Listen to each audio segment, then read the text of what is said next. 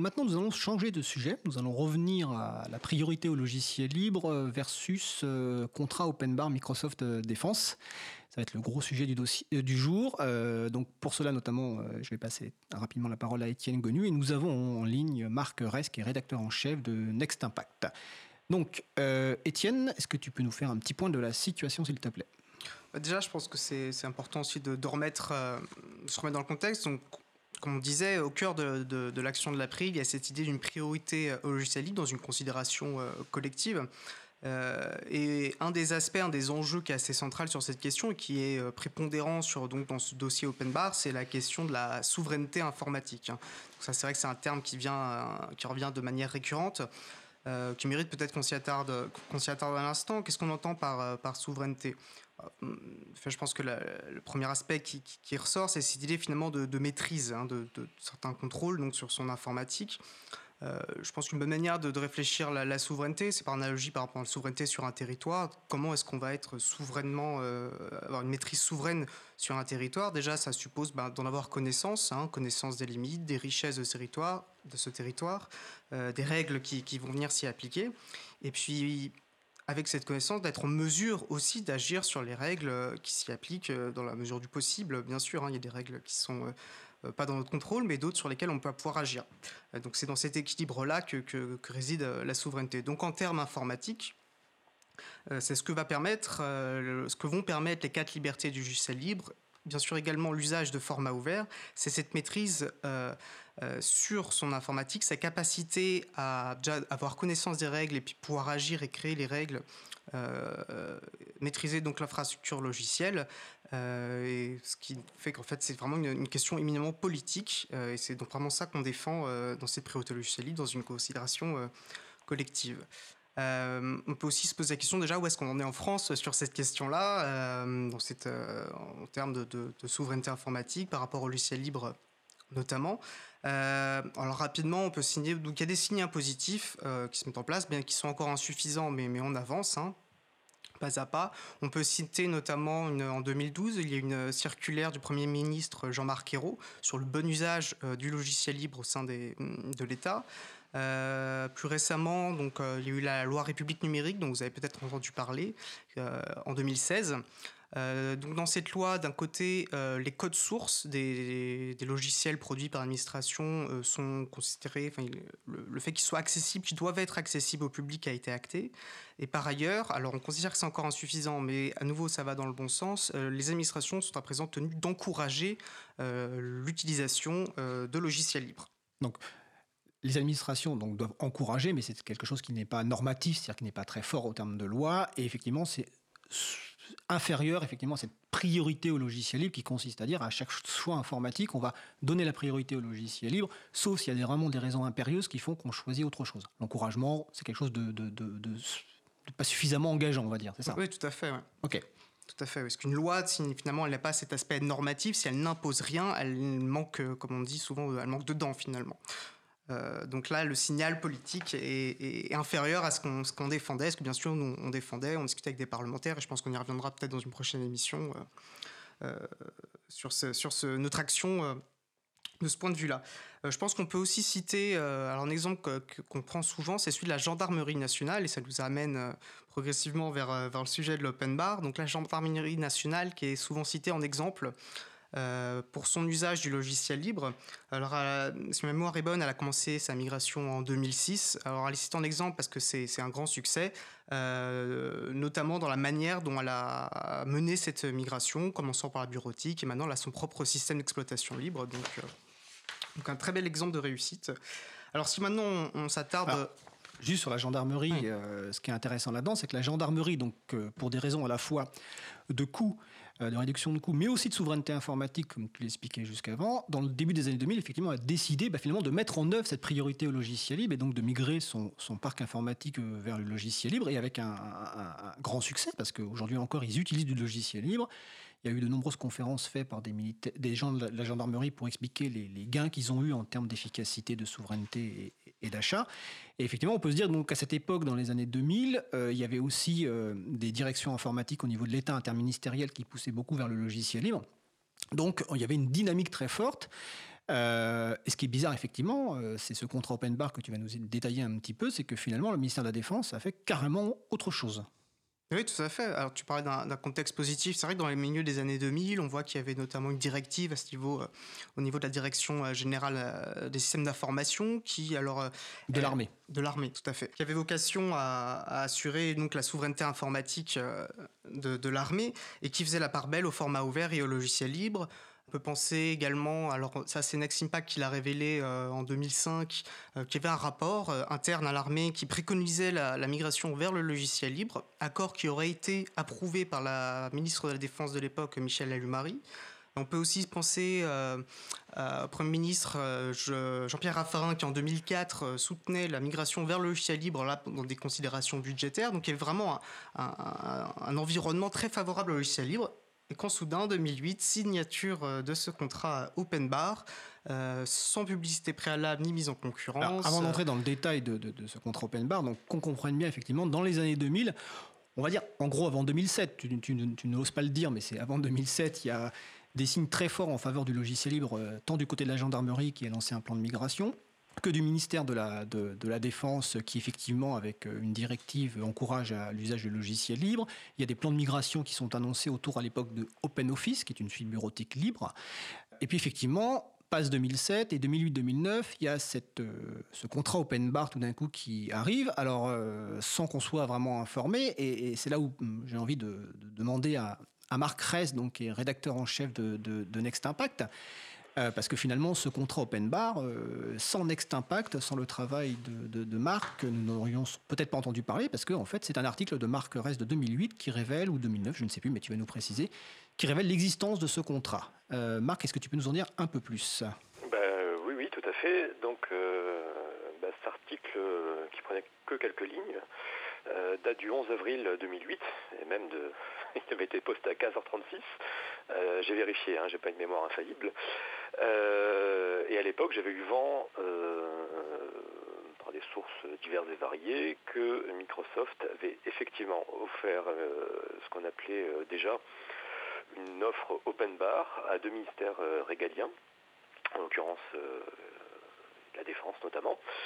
Et un contrat open bar, c'est quoi? Eh bien, en échange d'une somme X, le ministère, ou en tout cas l'entité administrative, a la possibilité de puiser euh, dans les réserves, dans le stock logiciel de l'éditeur euh, américain pour euh, nourrir et, remplir ces disques durs de, sur des, dizaines de milliers de machines, voire plus.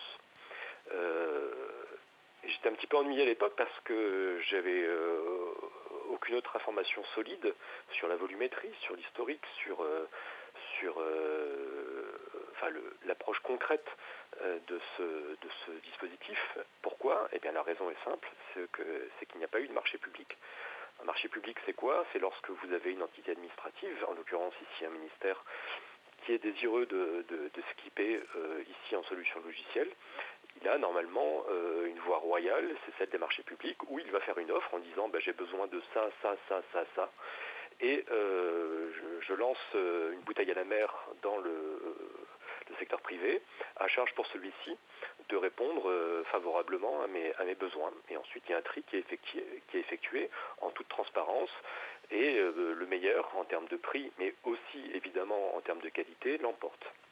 Donc c'est une démarche qui est, j'allais dire, classique, qui est encadrée par un, code, c'est le code des marchés publics, donc il n'y a pas de souci. Mais là, là, il y a un petit souci euh, en termes de transparence, c'est que c'est une offre, euh, j'allais dire, de degré à gré entre deux entités. À gauche, euh, Microsoft et puis à droite le ministère de la Défense, sur lesquels on n'a eu aucune publicité. Aucune publicité, on n'a eu aucune information, aucune, aucun détail sur ce qui était euh, attendu. Seul fait de passer par cet accord de main à la main, eh bien, ça disqualifie de facto les autres prestataires qui auraient pu proposer des solutions concurrentes, peut-être moins bien, peut-être équivalentes, peut-être mieux, peu importe, j'allais dire.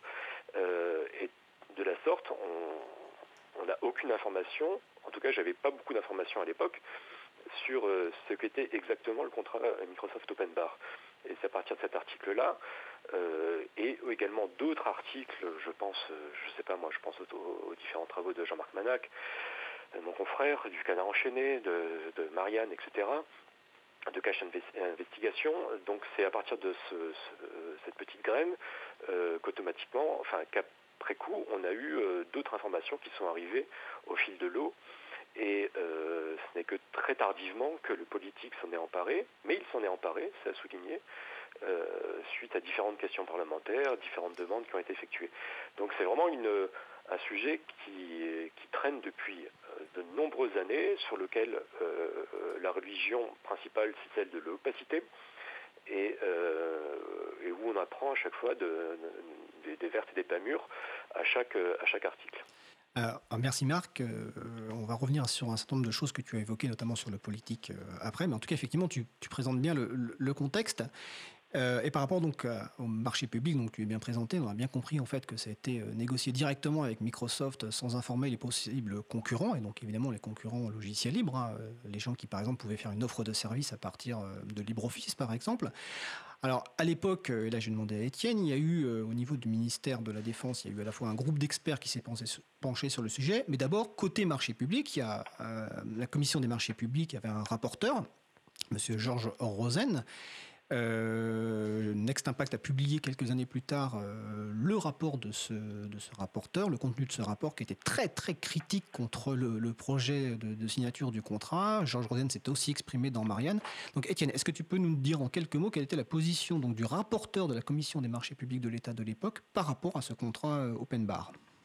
Effectivement, un, rapport où il était très, très critique, euh, notamment sur, la procédure très particulière qui était utilisée, hein, qui permet d'éviter euh, toute mise en concurrence.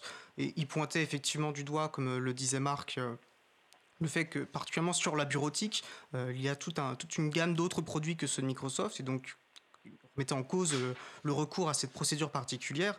D'ailleurs, je pense qu'il est intéressant de noter que, et je crois que c'est le, le, rapport des, experts militaires qui le soulignait, la bureautique euh, représente quand même 90% euh, du périmètre, euh, du périmètre de, de, cet accord. Donc on n'est quand même pas sur un aspect marginal. Alors, ce qu'il en pense, au-delà même du rapport, il l'a dit de manière assez explicite, ça, il était interviewé dans le cadre d'une enquête donc, de Marianne, publiée en mai 2017. Euh, bah, je, vais, citer ses propos, hein. je pense que ça, laisse peu de place à l'imagination. Euh, il dit concrètement qu'il n'y avait aucune raison de favoriser Microsoft. Il n'a pas le monopole du traitement de texte. On était dans un délit de favoritisme, donc l'accusation est quand même euh, assez grave. Il remet en cause donc le, recours à cette procédure particulière. Euh, il continue ainsi. C'était déjà, illégal à l'époque. Je ne vois pas pourquoi cela le serait moins aujourd'hui. Effectivement, le contrat a été renouvelé en 2013 puis en 2017, à chaque fois pour les périodes de 4 ans. Et d'ailleurs, je pense qu'on y reviendra parce que c'est intéressant cette euh, périodicité. Et euh, il conclut ainsi On m'a demandé de valider la décision politique émanant d'un cabinet. J'ai refusé, mais on ne m'a pas écouté. Alors effectivement, c'est des propos euh, très forts, ça parle d'illégalité, de pénal, et ce sont les propos d'un rapporteur de la Commission de marché public de l'État, qui, si je me d'ailleurs, je me souviens bien dans son rapport, précise bien qu'il n'est pas militant du logiciel libre et qui s'exprime vraiment d'un point de vue juridique. Donc ça, c'est le côté marché public de l'État, la, Commission. Finalement, le rapporteur dit, bah, il faut, en gros, il ne faut pas signer ce contrat. Pourtant, la Commission va valider le principe de la signature de ce contrat. Et de l'autre côté, il y a le ministère de la Défense qui, donc, dans une procédure qu'on pourrait trouver logique, euh, décide de nommer un, groupe d'experts pour étudier la proposition de Microsoft. Parce qu'il faut bien comprendre que la proposition vient de Microsoft euh, initialement. Et ce groupe d'experts donc va travailler, va rendre un rapport, va étudier différents scénarios. Et quelles sont les conclusions de ce groupe d'experts et est-ce que ces conclusions ont été suivies des faits euh, effectivement, on pourrait se dire, alors peut-être qu'ils ont un peu joué euh, à la marge, euh, à la marge des, règles de la commande publique, mais pour d'impérieuses considérations d'intérêt général. Hein, ils étaient peut-être dans cette optique-là. Et donc, effectivement, assez logiquement, ils ont mené une enquête, une analyse, donc confiée à un groupe d'experts militaires. donc, je pense qu'on pourrait difficilement remettre en cause la probité. donc, ils étudiaient différents scénarios, quatre au total, dont ce fameux accord open bar. Euh, dont euh, voici les conclusions que je vais donc citer. Euh, il considère que l'offre Microsoft est la solution qui comporte le plus de risques rédhibitoires. Ça commence bien. Coût du renouvellement du contrat à la technologie identique, coût de sortie de la technologie, adhérence à des formats ou architecture propriétaire, des risques vis-à-vis du des risques juridiques vis-à-vis du droit européen, perte de souveraineté nationale, addiction aux technologies Microsoft, risque de porte dérobée, affaiblissement de l'industrie française ou européenne du logiciel. Donc on est quand même sur des risques franchement sérieux, qui laissent peu de doute finalement aussi sur le niveau de ces risques dans, la formulation. Euh, à nouveau, on a une citation intéressante. Hein. Pour le coup, c'était le président de ce comité d'experts, interviewé dans le cadre de l'émission Cash Investigation, diffusée en 2016. Et voici ce qu'il précise, que le seul scénario qui était déconseillé a été celui qui, in fine, a été retenu. Oui, on peut considérer que les recommandations n'ont pas été suivies. Je pense que c'est assez explicite. Tu fais référence à une émission qui a été diffusée en 2016 sur France 2, donc Cache Investigation, qui est disponible sur Internet. Hein. Vous irez sur la page consacrée à l'émission sur april.org. Nous vous donnerons un lien. Il y a aussi une autre émission qui s'appelle le 20-20 heures qui était sur France 5 qui présente aussi un certain nombre de choses. Donc là, on voit clairement en fait que euh, finalement euh, la citation initiale de, Georges Rosen, donc le rapporteur de la Commission de marché public de l'État, qui disait on m'a demandé de valider la, décision d'un cabinet, ce que j'ai refusé. J'ai l'impression, à t'écouter, que et écouter Marc, que finalement côté ministère de la Défense, c'est un peu la même chose, c'est-à-dire que ministère de la Défense avait décidé euh, de signer avec Microsoft et ils pensaient que le groupe d'experts allait valider ce principe-là. Et le groupe d'experts leur dit ben, finalement l'open bar, la solution retenue, n'était absolument pas à, choisir, même s'il faut bien préciser que le groupe d'experts ne rejetait pas totalement euh, le, recours aux solutions euh, Microsoft. Marc Ress, tu, suis ces dossiers-là depuis assez longtemps. C'est pas la première fois qu'on peut dire que sur un dossier, il semblerait qu'une décision soit prise à un niveau ministériel euh, sans tenir compte des réalités euh, à la fois technologiques et, juridiques. Euh, et donc dans ce dossier-là, c'est carrément au mépris visiblement des règles de marché public de transparence qui sont effectivement fondamentales. Et puis au mépris finalement du règle de, de l'avis des experts qui, en toute indépendance, avaient jugé qu'il ne fallait pas signer ce contrat open bar. Oui, je reviens à l'introduction qui était parfaite d'Étienne, qui montrait justement, qui mettait en avant le contexte des années 2000 où il y avait euh, une attention qui était euh, extrêmement poussée pour le logiciel libre. Enfin, les, documents euh, qui, ont, qui ont suinté par la suite sont extrêmement nombreux. je pense en particulier à, un document d'octobre 2005 qui fait état d'un rapport sur les logiciels libres, sur les logiciels pardon, au ministère de la Défense, signé du contrôleur général des armées, Jean Teneroni, donc c'est pas n'importe qui, et qui avait été adressé au secrétaire du directoire du, euh, des SIC, des systèmes d'information et de communication. Euh, et, dans ce document, on apprenait par exemple que Michel Alliot-Marie, qui n'est pas n'importe qui, puisqu'à l'époque elle était ministre de la Défense, avait approuvé ses conclusions, à savoir une migration vers le libre, euh, sous réserve évidemment d'études complémentaires venant, j'allais dire, blinder, solidifier ce choix.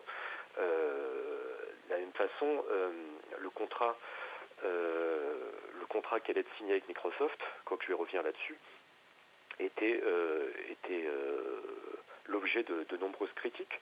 il était dénoncé notamment des clauses exorbitantes de droit commun, avec une possibilité de résiliation sans condition. Enfin, c'est des, mesures qui, normalement, enfin, la politesse de base dans un marché public conduit à éviter ce genre de, ce genre de dispositif. Et voilà. Et d'ailleurs, pour revenir cette fois-ci sur ce que je disais tout à l'heure, c'est à savoir que euh, à partir de la graine de 2008, ce petit article, que, j'avais posté, où on a appris par la suite, euh, notamment au fil de, questions parlementaires et de réponses parlementaires, puisque je rappelle simplement pour ceux qui ne sont pas euh, au fait de ce genre de choses, c'est que n'importe quel député ou sénateur a la possibilité de questionner le gouvernement pour l'interroger sur ses choix, sur, sur un historique ou sur un avenir.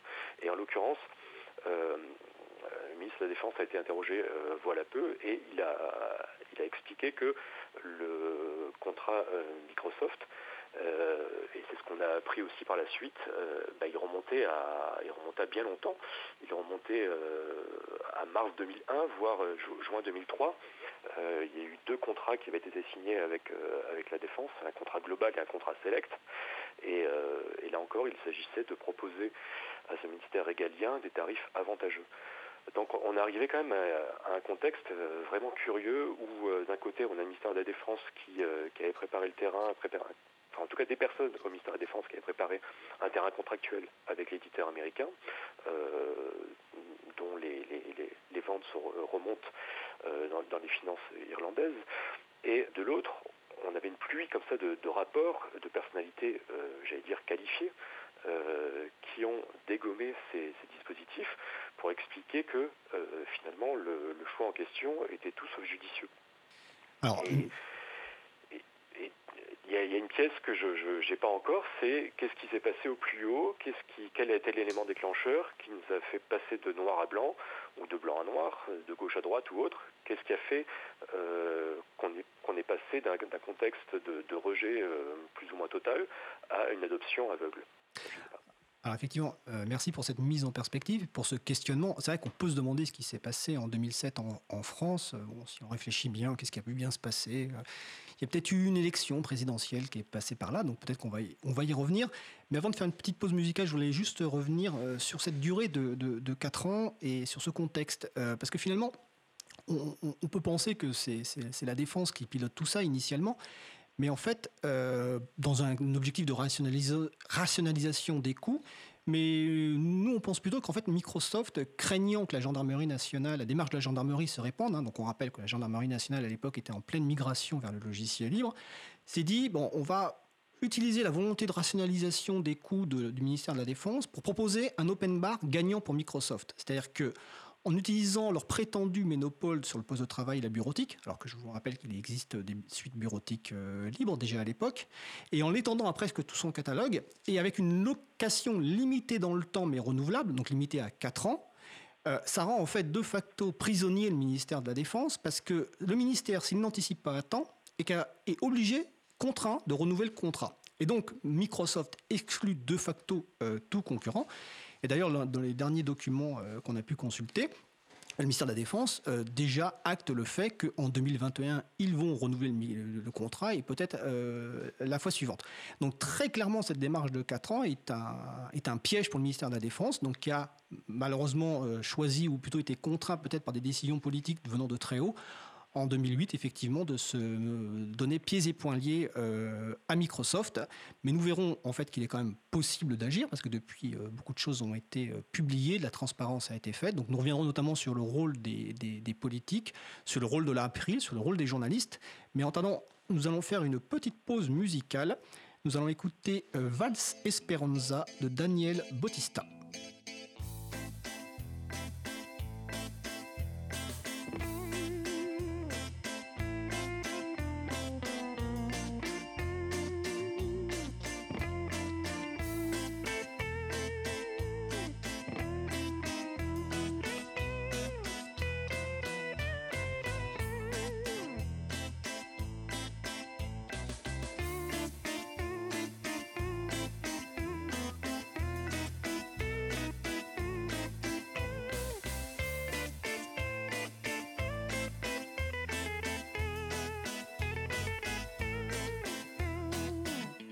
Cause commune 93.1 La voix des possibles.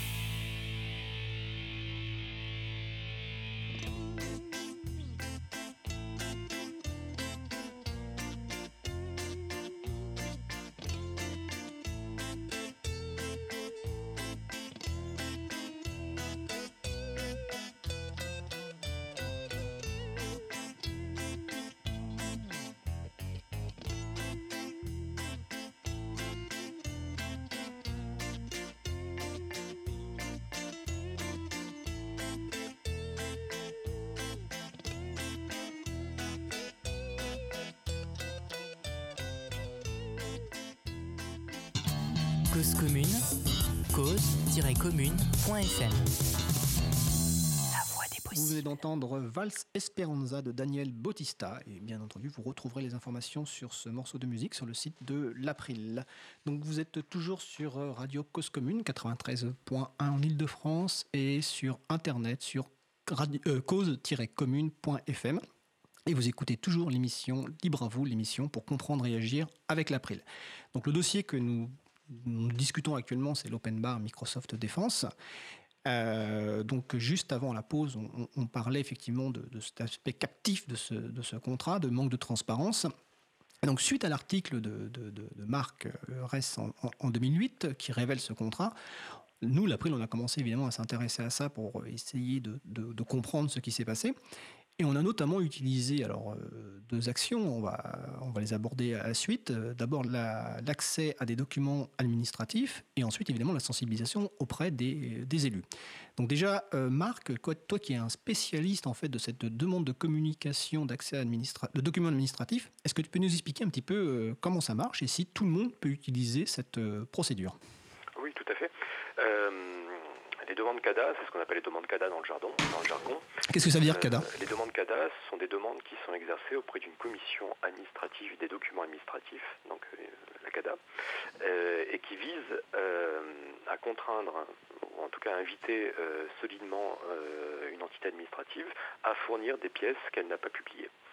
Donc euh, normalement la publicité c'est un peu la, règle dans une démocratie éclairée. Euh, malheureusement on a beaucoup de collectivités, d'administrations et de, ministères qui n'ont pas encore impacté ce, qui n'ont pas encore réalisé cette nécessaire transparence dans une euh, démocratie éclairée et qui en 2018, après Jésus-Christ, résiste toujours à, ce nécessaire besoin de transparence. Donc, j'explique. Lorsque euh, une administration euh, ne fournit pas un document, vous avez la possibilité de contacter cette administration pour lui demander poliment. Alors cette demande peut se faire par lettre recommandée, simple, voire même par email. Euh, et au bout d'un mois, si elle refuse ou alors si elle conserve son silence, ce qui équivaut à un refus implicite, l'étape numéro 2 se, poursuit devant une commission administrative qui est la CADA.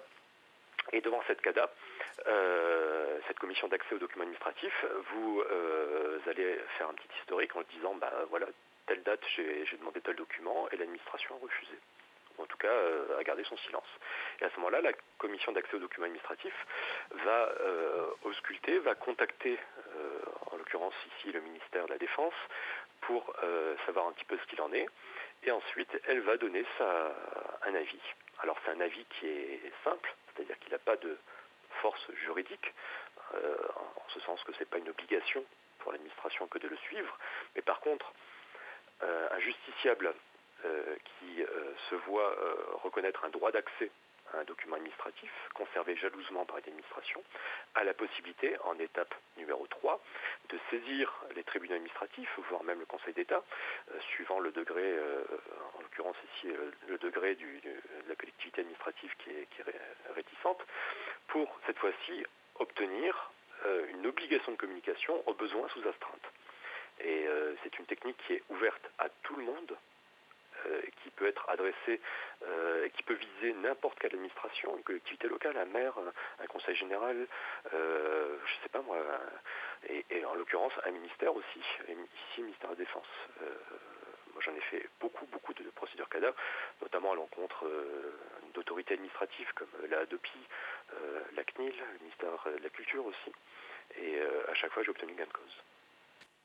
Merci pour cette présentation effectivement de la procédure euh, de demande d'accès, de communication de documents administratifs, donc qui est ouvert à, tout le monde. Par exemple, si, vous avez être intéressé par un document euh, produit par votre mairie dans le cadre, je ne sais pas d'un projet municipal, vous pouvez effectivement solliciter la mairie. Et si celle-ci ne vous répond pas ou refuse la communication, vous pouvez saisir la CADA. Donc sur Next Impact, il y a d'ailleurs un, article qui explique comment procéder. Nous mettrons le lien évidemment sur le site de l'April pour expliquer aux gens comment euh, utiliser cette euh, technique de demande de communication administrative. Donc à l'April, on l'a beaucoup utilisé. Euh, juste en quelques mots, Étienne, est-ce que tu peux nous faire un petit peu un retour sur les effets de ces demandes de, de communication de documents administratifs?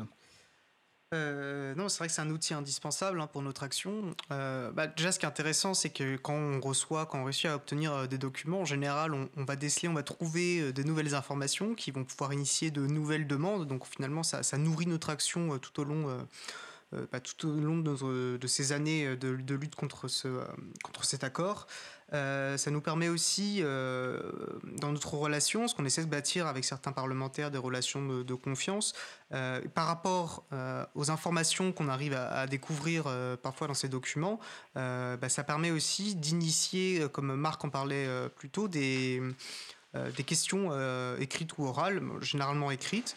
Donc, bah, par exemple, on, a une sénatrice avec qui on, discute assez régulièrement, Joël Gariomélam, et qui a initié plusieurs euh, questions écrites. Donc si on voit une information, on la contacte, on lui propose euh, euh avec elle si elle serait intéressée à poser cette question écrite. Euh. Est-ce que tu peux expliquer ce qu'est une question écrite? Parce que à qui est-elle adressée Alors une question écrite, comme Marc le disait, c'est n'importe quel parlementaire, sénateur ou député, sénateur, sénatrice ou député, peut poser une question, ça, fait partie de ses prérogatives parlementaires, par voie orale ou par voie écrite, au ministère, enfin au ministre concerné par, par le document. Donc, dans le cadre de l'open bar, euh, au ministre euh, ou à la ministre euh, des Armées. D'ailleurs, c'est pour euh, faire écho à, toute l'opacité qui entoure, euh, qui entoure ce contrat, il est intéressant de noter que c'est par une réponse à une question écrite en 2007 qu'on a appris que le contrat avait été effectivement renouvelé. Donc, ce qui montre quand même euh, voilà, toute l'opacité qui règne autour de ça et l'importance de, ces, outils. D'abord, des demandes d'accès aux documents administratifs et puis de, de l'outil parlementaire que sont les questions écrites orales. Alors, d'ailleurs, on va bientôt écouter euh, l'interview de la sénatrice euh, Joëlle Garriot-Mellam. Il faut savoir quand même que c'est quelqu'un qui, lors du projet de loi République numérique en 2016, dont tu avais tu as parlé en début d'émission, elle avait déposé des amendements en faveur d'une priorité au logiciel libre. Donc, c'est quelqu'un qui est sensibilisé sur ces questions et donc qui finalement continue son travail quelque part en faveur d'une informatique libre au service de toutes et de tous. Euh, et, et, donc, effectivement, ces questions écrites permettent d'avoir un certain nombre d'informations. Les documents qu'on reçoit via euh, les demandes dites CADA, bah, des fois, il y a des informations utiles. On apprend notamment bah, dans le rapport dernier qu'on a reçu que le ministère de la Défense a déjà quasiment acté le renouvellement prochain. Et des fois, c'est un peu plus euh, difficile à lire parce que des fois, c'est totalement caviardé avec euh, du marqueur noir. je me souviens qu'un rapport avait été caviardé à 95%, je crois. Mais ce qui était marrant, c'est que les personnes qui avaient fait ce caviardage n'avaient pas caviardé le sommaire. Et en fait, simplement en consultant le sommaire, on avait une idée en fait des conclusions de ce rapport. Donc c'était des fois, les gens ne font pas forcément très bien leur travail. Pour revenir à, ce que disait Étienne, euh, euh, sur l'opportunité de poser une question écrite ou orale à, un ministère, il faut aussi revenir aux fondamentaux, c'est-à-dire que finalement, ce sont les députés et sénateurs qui, à l'occasion de la loi de finances, votent un budget qui va permettre ensuite au ministère de réaliser des choix. Mais donc il y a, un rapport de, quelque part un rapport d'autorité, même, même s'il y a une séparation des pouvoirs, ce sont les parlementaires qui votent le budget et le gouvernement qui va ensuite euh, allouer les sommes euh, d'argent public ici ou là. Et ces choix budgétaires, ces choix effectifs euh, doivent donner lieu à l'occasion, enfin doivent, doivent contraindre aussi quelque part euh, la personne qui va exécuter ce budget public à rendre des comptes, puisque ça reste de l'argent public, c'est de l'argent public qui est collecté sur l'impôt. Donc c'est une logique de transparence et de saine démocratie que d'avoir un contrôle sur l'affectation des sommes euh, affectées ici ou là. Tout fait, c'est très intéressant ce que je dis, euh, notamment en termes d'action, c'est-à-dire qu'il y a de l'enjeu de sensibiliser euh, déjà les parlementaires, et il n'y a pas que l'April, n'importe qui peut sensibiliser son parlementaire à ces questions-là, euh, parce que, comme tu dis, au cœur de l'action des parlementaires, il y a ce contrôle aussi des actions du gouvernement, que ce soit notamment par la voie du projet de loi de finances, et c'est en sensibilisant, en créant ce rapport de force et en armant les parlementaires sur ce sujet qu'on va pouvoir aussi agir de manière à, à faire la lumière sur ce contrat. Alors justement, faire la lumière sur son contrat, c'est un peu tout l'enjeu du travail de la presse, donc notamment de Next Impact, de l'April. Et là-dessus, effectivement, suite à nos échanges avec la sénatrice euh, Joëlle Garriot-Mella, celle-ci a déposé une proposition de résolution visant à créer une commission d'enquête parlementaire sur ce contrat. Euh, qui a été déposé donc fin 2016. Euh, il y a quelques semaines, Olivier Grieco et euh, Étienne Gonu donc, ont été interviewés, la sénatrice. Donc nous allons écouter une interview, je crois qu'elle fait 7-8 minutes, de la sénatrice qui va nous expliquer pourquoi elle a déposé cette proposition de résolution de création de commission d'enquête et où elle en est. Donc bonjour Madame la sénatrice. Merci de nous recevoir voilà, pour discuter de l'accord entre Microsoft et, euh, euh, le ministère de la Défense. Donc ils ont un accord, un accord global de licence depuis 2008. Alors vous aviez déposé en 2014 de mémoire une question écrite au ministre de la Défense bah, pour en savoir plus j'imagine sur cet accord. Donc peut-être que vous pouvez nous dire déjà comment vous avez entendu parler de cet accord justement et ce qui vous a incité à poser cette question écrite. Ça m'intéresse comme toute bonne citoyenne en principe et en tant que parlementaire aussi évidemment. Et c'est vrai que je me suis posé un certain nombre de questions, j'ai lu un certain nombre d'articles qui n'ont fait qu'augmenter mon inquiétude sur ce fameux contrat open bar parce que je suis les questions de défense, puisque je suis membre du bureau de la Commission des Affaires étrangères et de la défense, donc je suis évidemment très sensibilisée sur ces questions de défense, de sécurité, de préservation de l'information, du renseignement. Et j'estimais qu'avoir un contrat avec Microsoft, dont nous connaissons les failles, des failles qui ont été prouvées, des envois de données qui n'auraient pas dû avoir lieu et qui ont été récupérés par les États-Unis, c'est quand même extrêmement gênant, d'autant plus qu'en France, nous souhaitons avoir une politique de défense indépendante, même si nous avons bien sûr des alliés avec les pays de l'OTAN et évidemment les États-Unis. Parfaitement. Donc, euh, j'imagine que le sens 4, car en fin 2017, euh, vous avez proposé une euh, déposé plutôt une proposition de création d'une commission d'enquête. Euh, donc j'imagine déjà pour répondre à toutes les interrogations que vous venez de, soumettre. Euh, comment celle-ci a été accueillie? Avez-vous subi des pressions suite à ça? Et croyez-vous qu'elle puisse euh, aboutir? Et qu'en attendez-vous si celle-ci était acceptée? Alors, comme je n'étais pas très satisfaite des réponses qui m'ont été apportées, j'ai donc décidé de déposer cette proposition de résolution pour une commission d'enquête, parce que, comme vous le savez sans doute, dans les commissions d'enquête parlementaires, on ne peut pas mentir aux parlementaires. Il y a un devoir de transparence. Cela dit, je ne me faisais guère d'illusions et les faits ont prouvé que j'avais raison de ne pas me faire d'illusions, puisque l'on m'a bien dit qu'il y avait eu quand même des pressions assez importantes de la défense pour que cette commission d'enquête ne soit pas établie. Et donc, elle ne sera très certainement pas établie, sauf miracle, bien sûr. Mais il y a longtemps que je ne crois plus vraiment au miracle. Entendu. Euh, nous avons aussi appris euh, au début de cette année euh, qu'en 2005, donc, avant la, passation de ce premier accord cadre, de ce premier open bar, donc qui a été renouvelé deux fois depuis, en 2005, une étude aurait préconisé migration des systèmes d'information de la défense vers du logiciel libre. Euh, un rapport donc, qui aurait été euh, approuvé par la ministre de la Défense de l'époque, Madame Michel Alliot-Marie. Euh, donc ça c'est quelque chose que nous avons découvert. de questions dans ce, en ce sens.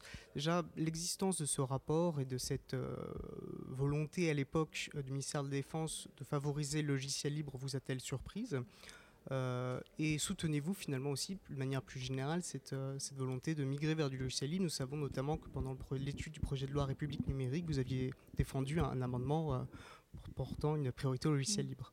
Absolument. Moi, je crois beaucoup au logiciel libre pour ces raisons de sécurité prouvées parce que le géant Microsoft, euh, je l'ai dit tout à l'heure, a présenté quand même beaucoup de failles que nous n'avons pas vues dans le logiciel libre.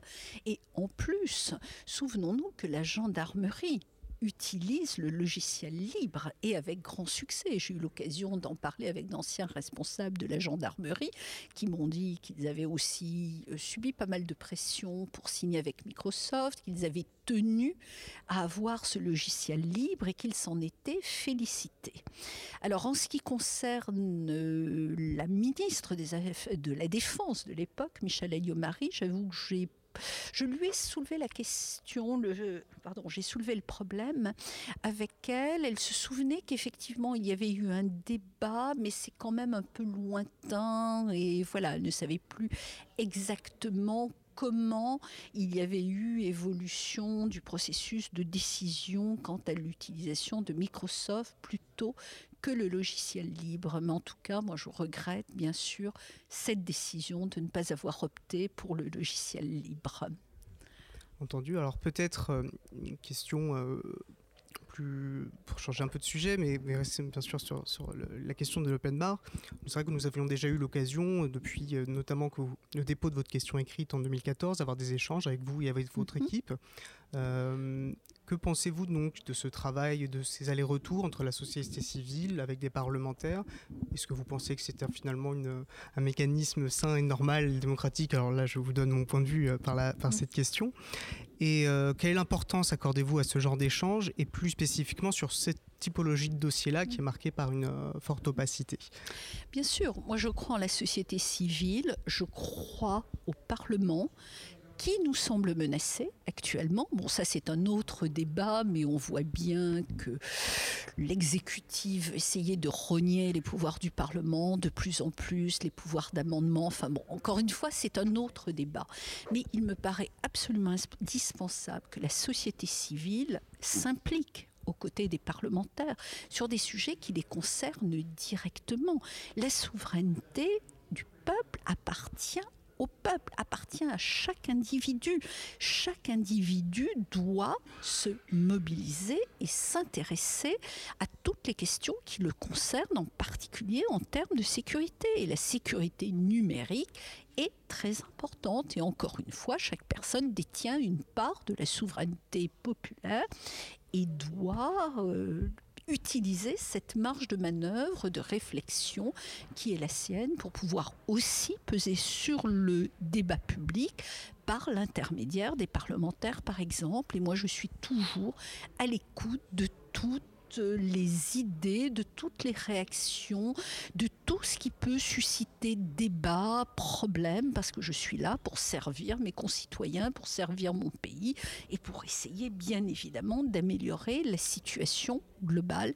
Et je pense vraiment, sincèrement, que cette question de souveraineté numérique en France, mais aussi en Europe, est une question absolument crucial, qui le sera de plus en plus, et nous ne pouvons rester passifs et indifférents face à cette euh, grave problématique. Euh, merci beaucoup pour, euh, bah, pour ces réponses très précises et qui posent très bien, je pense, les enjeux du débat. Donc, bah, merci à vous. Merci à vous. Eh bien, vous venez d'écouter donc l'interview de la sénatrice Joëlle Garriot-Mellam, qui est donc une sénatrice Les Républicains et qui est secrétaire de la Commission des Affaires étrangères, de la Défense et des Forces armées. Donc euh, c'est un travail très important qu'elle mène. Il nous reste très peu de temps sur cette partie open bar, donc je vais quand même repasser d'abord la parole euh, à, Étienne Gonu, parce que la, sénatrice a eu des mots très forts. J'avais l'impression d'être dans une série noire avec de la mafia, euh, pression auprès de parlementaires. Ça a l'air d'être assez hallucinant. On voit très bien à quel point peut-être ça se joue à des hautes sphères, enfin le pouvoir déjà que peut avoir Microsoft au sein de l'État français. Euh, ça me fait penser à cette anecdote. Bah, on parlait de la gendarmerie hein, qui euh, en avait une lettre interne. Je crois que c'est Maxime qui l'avait révélé. Euh, une lettre interne. dans laquelle elle disait qu'il fallait agir discrètement pour pas que Microsoft vienne mettre des bâtons dans les roues de, leur projet de migration vers du logiciel libre. je pense que ça, on, est clairement dans, une situation, euh, on parlait de captation, là on est vraiment où, on peut penser au comité d'experts qui parlait d'addiction euh, au dossier Microsoft. Euh, là je pense qu'on est, on est directement dans ce sujet-là. Je pense qu'on peut préciser rapidement, revenir sur la, question de la commission d'enquête. pour préciser, hein, il s'agit bien donc d'une commission, toute personne convoquée est tenue de se présenter et témoigne sous serment. Donc là on est euh, il y a un formalisme important autour de ça. Alors c'est vrai que la sénatrice parle de miracle. pour mettre en perspective, hein, on peut aussi déjà penser, nous, on, ça faisait quelque temps qu'on militait pour la, création, enfin au moins le dépôt de, ce genre de demande.